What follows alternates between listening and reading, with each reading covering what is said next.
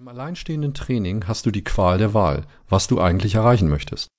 Auf der einen Seite kannst du sagen, dass du deine Fitness im Allgemeinen verbessern möchtest.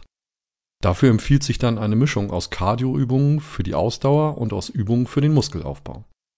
Der Vorteil dabei ist, dass du deinen Körper rundum in Form bringst und keinen Aspekt vernachlässigst oder weniger stark trainierst. Ein kleiner Wermutstropfen ist allerdings, es dauert im direkten Vergleich länger, ehe du die positiven Effekte von Tabata wirklich bewusst wahrnehmen kannst. Das ist relativ einfach zu erklären, da du statt einem reinen Muskelaufbau oder einem reinen Cardiotraining eben einen sportlichen Mix absolvierst. Du trainierst nur zur Hälfte deine Muskeln und zur anderen Hälfte deine Ausdauer, sodass du auch immer nur die Hälfte der möglichen Resultate erzielen wirst.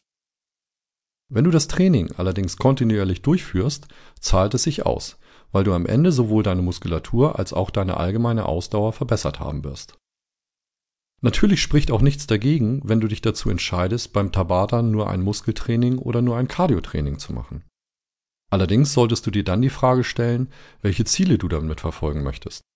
Beim Muskelaufbau könntest du beispielsweise nur einzelne Bereiche oder persönliche Problemzonen durch den Sport verbessern. Das macht aber eigentlich nur Sinn, wenn du wirklich akute Schwierigkeiten hast oder völlig unzufrieden mit einer bestimmten Region deines Körpers bist. Zur besseren Verdeutlichung stell dir vor, dass du in deinem Beruf viel und lange sitzen musst und darum häufig mit Rückenschmerzen oder Verspannungen zu kämpfen hast. Der Grund dafür ist meistens eine schwache Rückenmuskulatur und ein schlecht trainiertes Bindegewebe. Wenn du dir mit Tabata nun Abhilfe schaffen möchtest, dann würde ein gezieltes Rückentraining relativ schnell helfen.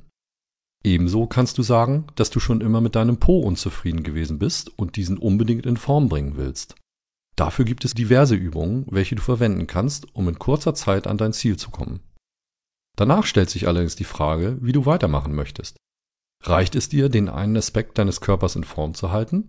Oder wäre nach dem Erreichen des Ziels ein Training für dich sinnvoll, bei dem du nicht nur den Po oder nicht nur den Rücken trainierst, sondern auch deinem restlichen Körper etwas mehr Aufmerksamkeit zukommen lässt? Tabata als Aufbautraining. Vielleicht gehörst du zu den Menschen, die bereits für sich ein passendes Sportprogramm gefunden haben und immer das Gleiche machen.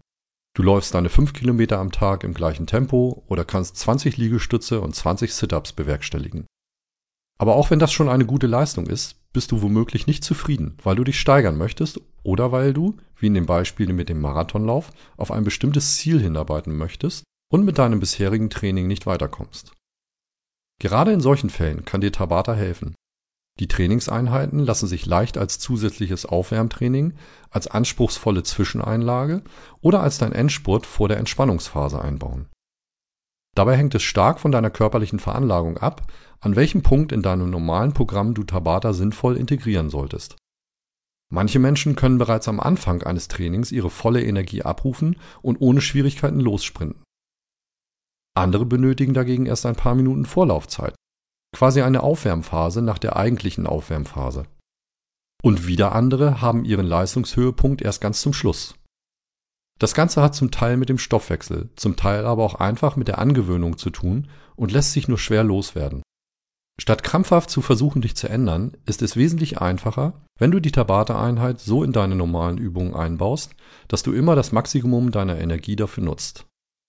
Das Energiemanagement ist beim Aufbautraining gleichzeitig eine der größten Hürden, die es zu überwinden gilt. Denn auf der einen Seite möchtest du dein bereits gewohntes Training nicht vernachlässigen, auf der anderen Seite sollst du beim Tabata alles geben, was du nur kannst.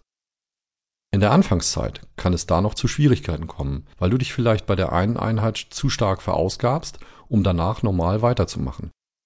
Wenn du aber erst ein paar Mal Tabata zusätzlich zu deinem normalen Training hinzugezogen hast, dann wirst du feststellen, dass sich das Haushalten mit deiner Kraft relativ einfach bewerkstelligen lässt. Zur Not schiebst du vor oder nach dem anstrengenden Intervall eine zusätzliche Pause ein, ehe du dein Programm beendest. Bei der Wahl der Übungen für die Tabata-Intervalle solltest du, wie bereits ausgeführt, lieber Übungen verwenden, welche sich an deinem normalen Training orientieren. Übungen, die völlig aus dem Rahmen fallen würden, hätten zwar auch einen geringen Trainingseffekt, würden aber an deinem Ziel völlig vorbeigehen. Wenn du beispielsweise regelmäßig joggst, dann helfen dir Übungen für die Armmuskulatur nicht dabei weiter oder schneller zu laufen. Es ist also ganz sinnvoll, sich nur Übungen zu suchen, mit denen du dein eigentliches Sportprogramm auch wirklich unterstützen kannst und nicht nur einfach deine Energie